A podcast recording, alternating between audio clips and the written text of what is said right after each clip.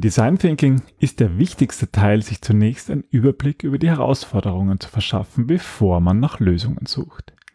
In dieser Folge zeigen wir euch, welche Probleme es mit dem Denken in Lösungen gibt, warum Menschen so gerne in Lösungen denken und was ihr tun könnt, um das nicht zu machen.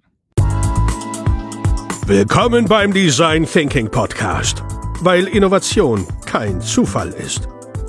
Hier gibt es Tipps und Tricks aus dem Beratungsalltag von Ingrid und Peter Gerstbach, damit du innovative Lösungen entwickelst und erfolgreicher bei der Arbeit bist. Und jetzt geht's los. Viel Spaß! Hallo und herzlich willkommen zum Design Thinking Podcast. Hallo Ingrid. Hallo Peter. Hallo liebe Hörerinnen und Hörer.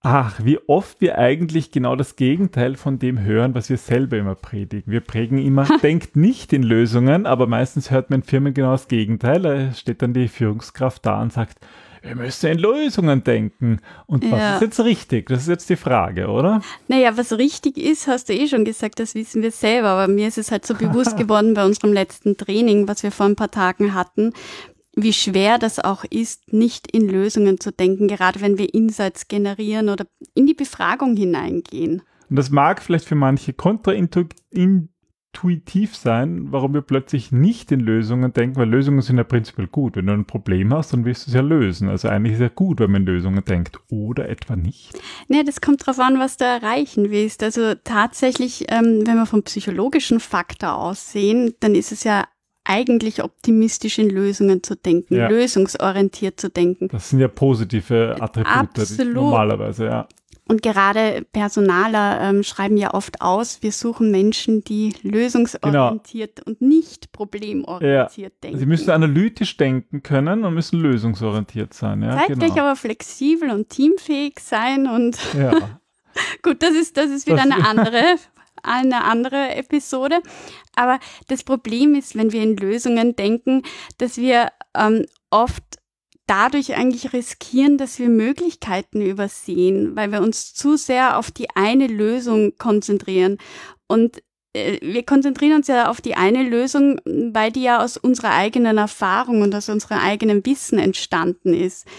Und das ist ja das Schöne im Design Thinking, dass wir so viele Möglichkeiten, so viele Perspektiven zur Auswahl haben, dass es eigentlich schlecht ist, wenn man sich von Anfang an nur auf eine einschießt. Ja, weil dadurch manövriert, manövrieren wir uns gedanklich in eine Sackgasse, kommen da gar nicht mehr raus und verpassen möglicherweise bessere Lösungen, weil halt diese erste Lösung, die wir aus welchem Grund auch immer zuerst, der wir zuerst nachrennen, dass die einfach nicht gut passt. Naja, und nicht nur das, sondern sie passt halt gut zu uns, was jetzt nicht unbedingt bedeutet, dass sie gut für die Nutzer Ku oder Kunden oder Kunden wie auch immer passt. passt genau, ja. weil wir halt äh, von unseren Bedürfnissen ausgehen, aber nicht von den tatsächlichen Bedürfnissen ja. derjenigen, für die wir Lösungen erarbeiten. Und dann entwickeln wir auch Lösungen, die eben nicht auf diese Bedürfnisse passen, sondern auf unsere. Ja. Und das führt zu Problemen. Und genau darüber reden wir. Es ist natürlich nicht per se schlecht, wenn man in Lösungen denken kann, aber man muss halt zuerst klären, was sind eigentlich die Bedürfnisse. Wir erleben das auch so häufig. Total, ja. Also ich meine, ich, ich denke da an ein Unternehmen, was wir letztens begleitet haben, wo, wo wir erst gerufen worden sind, nachdem das Produkt gescheitert ist, weil irgendwer aus dem Unternehmen, ähm, wir wollen jetzt nicht sagen, dass es der Chef war, aber wir vermuten es jetzt mal, sich in seine eigene Lösung verliebt hat und die unbedingt durchsetzen wollte, die auch ja. durchgesetzt hat. Und dann gab es ähm, den Launch auf, auf dem Markt und dort ist es halt durchgefallen, das Produkt. Ja, weil die Kunden eben kein Interesse an dem Produkt hatten, weil es eben nicht ihren Bedürfnissen entspricht. Mhm. Und ja, die ganze Marketingabteilung hat das gemacht, was irgendwie die erste Idee war. Und alle waren dann begeistert davon. Und die haben sehr viel in Lösungen gedacht und es ja. sollte ja eigentlich gut sein, aber wenn die Bedürfnisse nicht passen, dann rennt man halt am Bedarf des tatsächlichen Kunden vorbei. Mhm. Ja, ich kenne das ja selber auch irrsinnig häufig so im IT-Umfeld. Ich habe viele IT-Projekte geleitet und als Business Analyst dafür gearbeitet. Und wie oft irgendwas entschieden worden ist, es wird dieses IT-System eingeführt, ohne dass dass man sich intensiv damit beschäftigt hat, was, was ist eigentlich das Ziel, ja? was sind eigentlich ja. die Bedürfnisse der Organisation, der Stakeholder. Ja, aber das, das ist uns doch letztens auch einmal passiert. Da haben wir ein, ich glaube, ein neues Newsletter-Programm gesucht und dann gehst du auf die Werbung und es wird dir all das versprochen, was du eigentlich nicht brauchst, aber das klingt toll und wenn ja. du ein bisschen mehr zahlst, kriegst du das Feature auch noch dazu, auch wenn du es überhaupt nicht brauchst oder nicht weißt. Plötzlich hast du ein Produkt gekauft um ein Schweinegeld, was einfach. Was das Beste ist, aber nicht das Beste für dich. So ist es. ja. Und das passiert ja auch im, im öffentlichen Bereich häufig. Was ich, wenn eine Stadt ein neues Verkehrskonzept entwickelt, und sich die Verkehrsplaner an die Umsetzung setzen, aber nicht die Auswirkung zum Beispiel auf die Bevölkerung mit betrachten. Ja, gerade wenn es darum geht. Also ich finde, ähm, wir wohnen ja in einer Vorstadt von Wien oder eigentlich einer Nachstadt, immer die Frage, von wo aus man es betrachtet. Und da gibt es eine andere, eine andere Stadt, die ein bisschen kleiner ist. Und die haben jetzt ein neues Verkehrskonzept, also eigentlich ein, ein neues Stadtkonzept entwickelt. Und willst, haben du das, kein, willst du keinen Namen nennen? Ich kann auch einen Namen nennen, aber ich weiß nicht, ob das irgendjemandem was sagt. Ich rede von Tullen.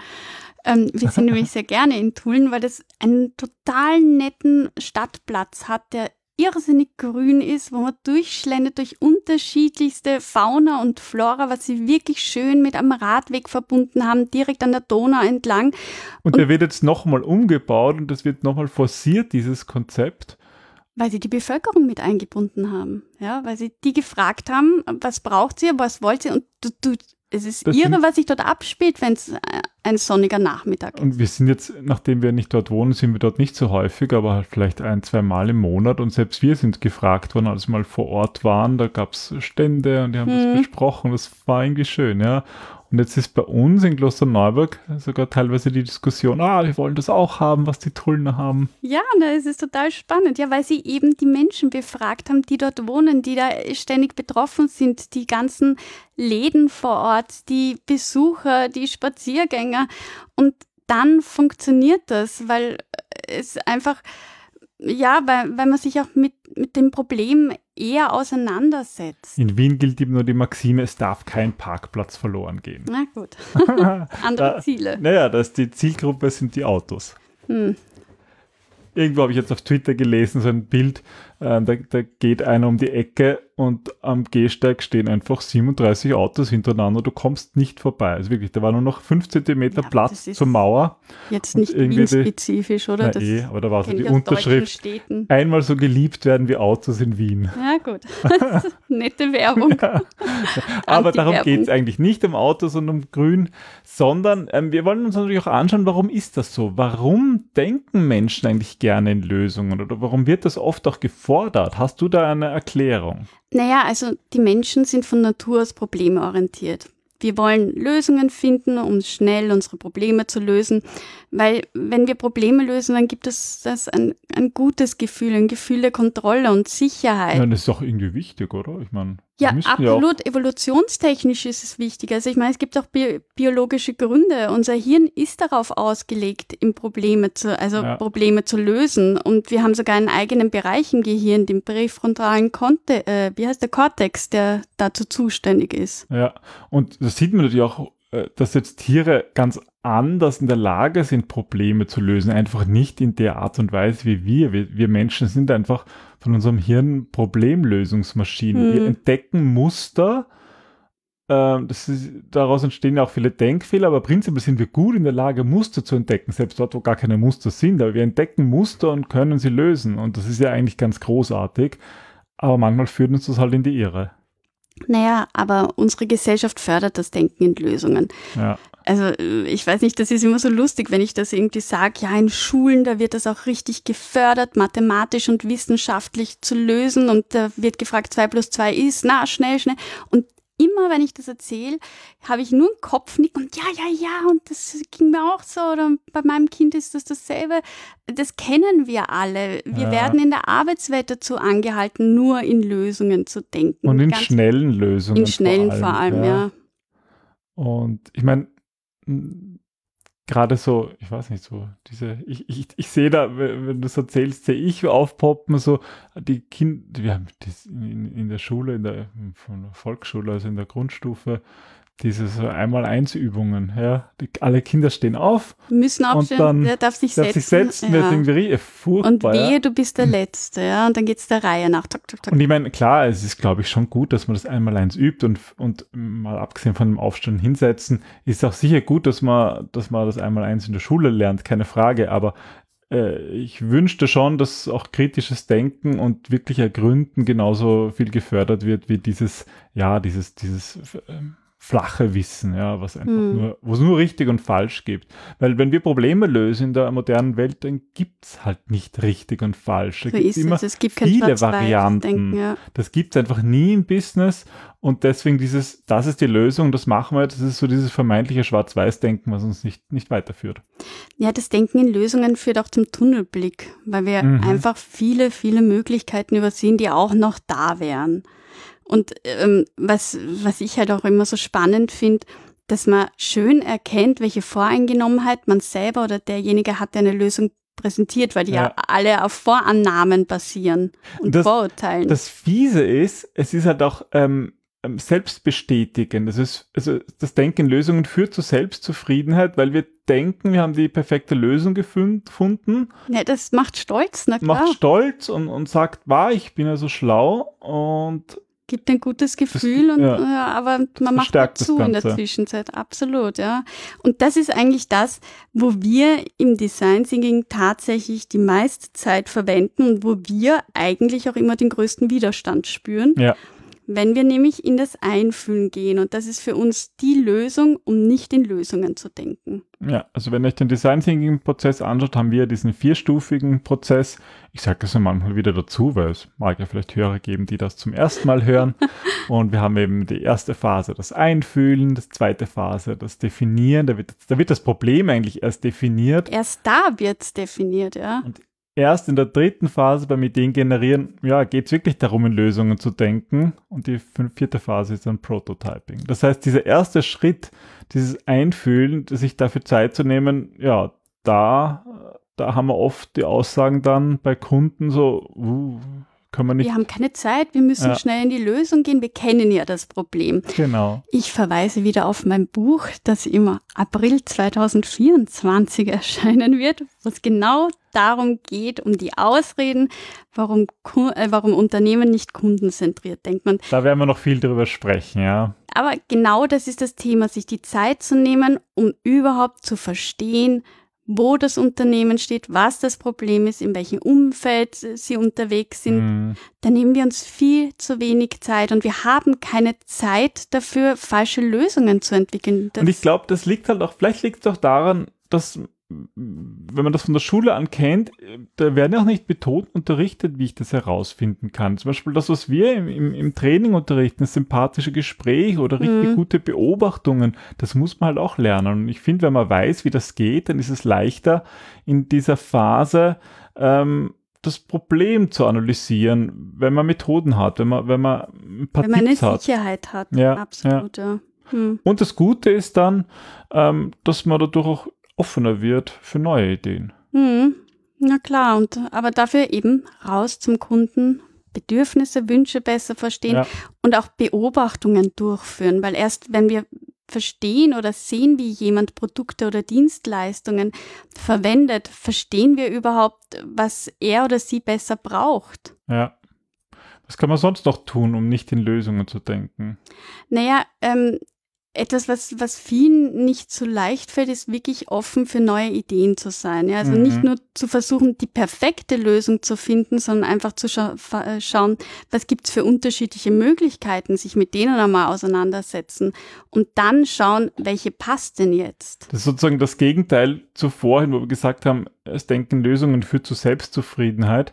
Ähm, eigentlich müssen wir genau dem nicht trauen und sozusagen mhm. diese Selbstzufriedenheit hintanstellen und sagen, okay, ich hätte jetzt eine Idee, die würde mich vielleicht selbstzufrieden machen, wenn ich sie verfolge, aber jetzt noch nicht. Na, und da hilft es auch, wenn wir vor allem mit anderen zusammenarbeiten. Ja, deswegen ist dieses interdisziplinäre Team im Design Thinking so wichtig. Und ja. interdisziplinär deswegen, weil wir eben nicht nur Leute aus dem Marketing, nicht nur Leute aus der Geschäftsführung, sondern eben aus unterschiedlichen Abteilungen mit unterschiedlicher Berufserfahrung zusammenholen, weil die unterschiedliche Erfahrungen gemacht haben, weil die vielleicht unterschiedliche Branchen kennen, weil die unterschiedliche Menschengenerationen kennen. Und all dies eröffnet erst diese Vielfältigkeit, diese, diese bunte Welt. Und das ist doch das Schöne daran, zu erkennen, wie, wie divers wir alles sind und dass wir eben nicht einheitsbrei sind. Ja. Ein Grund, den ich auch noch kenne, warum Unternehmen so immer, immer, immer in Lösungen denken wollen, ist, dass sie halt Angst haben, dass man sich irgendwie verliert in der Analyse. Die Paralyse-Analyse. Genau, ja. Und diese Paralyse, die ist halt gefährlich und kenne ich ja auch. Ja. Also ja ich, ist die wirklich so verbreitet? Naja, ich finde schon, dass man sich irgendwie irgendwie hineinbeißt und irgendwie nicht mehr vorankommt. Aber ich finde halt, im, im Design Thinking ist das nicht so ein Problem, weil wir halt da iterativ arbeiten und schnell ins Prototyping gehen. Das heißt, genauso mhm. wie wir viel Zeit damit verbringen, den, die Kunden besser zu verstehen und ihre Bedürfnisse, testen wir auch aus. Und ich glaube, das ist wichtig, dass man das iterativ sieht, dass man nicht einen Monat lang analysiert und analysiert, bis man eigentlich nicht mehr vorankommt, sondern dass man halt zwischendurch auch ausprobiert. Was kommt denn wirklich an? Was, was ist denn ein Prototyp? Was, was könnte helfen? Mhm, um einfach Ideen zu testen, bevor man sich versteift. Aber ich, ich mache mir jetzt vielleicht ein bisschen unbeliebt bei dir, aber ja, müsste es ja nicht ähm, Business-Versteher heißen statt Business-Analyse? Naja, gut, das ist ja, das ist, glaube ich, auch so eine Kritik daran, ja, dass da zu viel äh, zu wenig. Naja, aber ähm, du sagst ja immer, Analyse kommt aus dem griechischen Zerlegen. Ja. Also vielleicht wird das Wort einfach missverstanden eingesetzt. Ja, na, manchmal hilft ja auch Zerlegen nicht. Das ist ja auch gerade in komplexen Situationen, müssen wir einfach manchmal tun und daraus lernen. Aber ich glaube, das Wichtige ist das Lernen.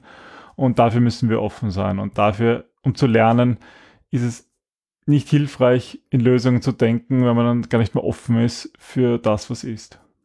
Also was wir oft und gerne bei unseren Trainings machen, ist, dass wir das Ganze auch spielerisch machen. Man kann zum Beispiel, wenn man ähm, draufkommt, dass ein Teilnehmer wieder in Lösungen denkt, einen Bullshit-Button oder so ein, ein rotes Stopp oder einfach um bewusst zu machen, wir denken in Lösungen, das spielerisch zu verknüpfen, um einfach zu sehen, auch wie oft wir eigentlich automatisch schon in Lösungen denken. Das stimmt. Ich denke jetzt auch gerade an unsere Trainingsteilnehmer, wo zumindest einer Weise hat gesagt, war es fällt ihm total schwer, daran mm. nicht in Lösungen zu denken. Das war ein ITler im Übrigen. Ja, ja, ich glaube, wir so ITler, da sind wir schon besonders geschädigt. Mm, na ja. gut, da, da, wird das vielleicht sogar im Studium noch mehr ein bisschen getrimmt. Wird forciert, ich glaube schon. Programmieren ja. und Entwicklern ja. und so, ja. Dass man da lö dann in Lösungen Da sind wir witzigerweise auch ganz oft unterwegs ähm, im IT-Trainingsbereich mit Prototyping, weil da oft diese Anforderung ist, dass die ITler sehr perfektionistisch denken. Ja. Das finde ich sehr spannend. Ja, das kann auch manchmal dagegen sein. Also, aber unsere, unsere Aufforderung ist, denkt nicht in Lösungen, seid offen und da ist Design Thinking das, das ein super Tool dafür. Spielt Detektiv, die Welt ist so schön bunt und vielfältig und es wäre doch irgendwie auch schade, wenn alles nur so grau und einheitsbrei war. Und deswegen, ja, entdecke die Welt, entdecke dich selber, entdecke neue Lösungen. Genau. Aus der Vogelperspektive, vielleicht nicht immer aus der eigenen Perspektive, dann fällt es auch leichter. Gut, also dann wünschen wir euch eine schöne Woche. Übt das mal, nicht in Lösungen zu denken. Versucht mal, vor allem auch, kann auch wirklich helfen im zwischenmenschlichen Gespräch, wenn euch irgendwie jemand was erzählt, sind wir doch immer sehr gewillt, gleich Ratschläge zu geben, mhm. Tipps zu geben, eben in Lösungen zu denken. Und das ist auch hier eigentlich gut fürs zwischenmenschliche Miteinander, dem mal zu widerstehen und mal lieber einmal nachzufragen, hey, wie geht's dir eigentlich? Wie geht's dir wirklich und zuhören? Genau. Das wünschen wir euch. Ein paar gute Gespräche. Und mhm. Viele schöne Beobachtungen und äh, die Erkenntnis, wie bunt die Welt eigentlich ist. Genau. Bis zum nächsten Mal. Bis bald. Tschüss. Tschüss.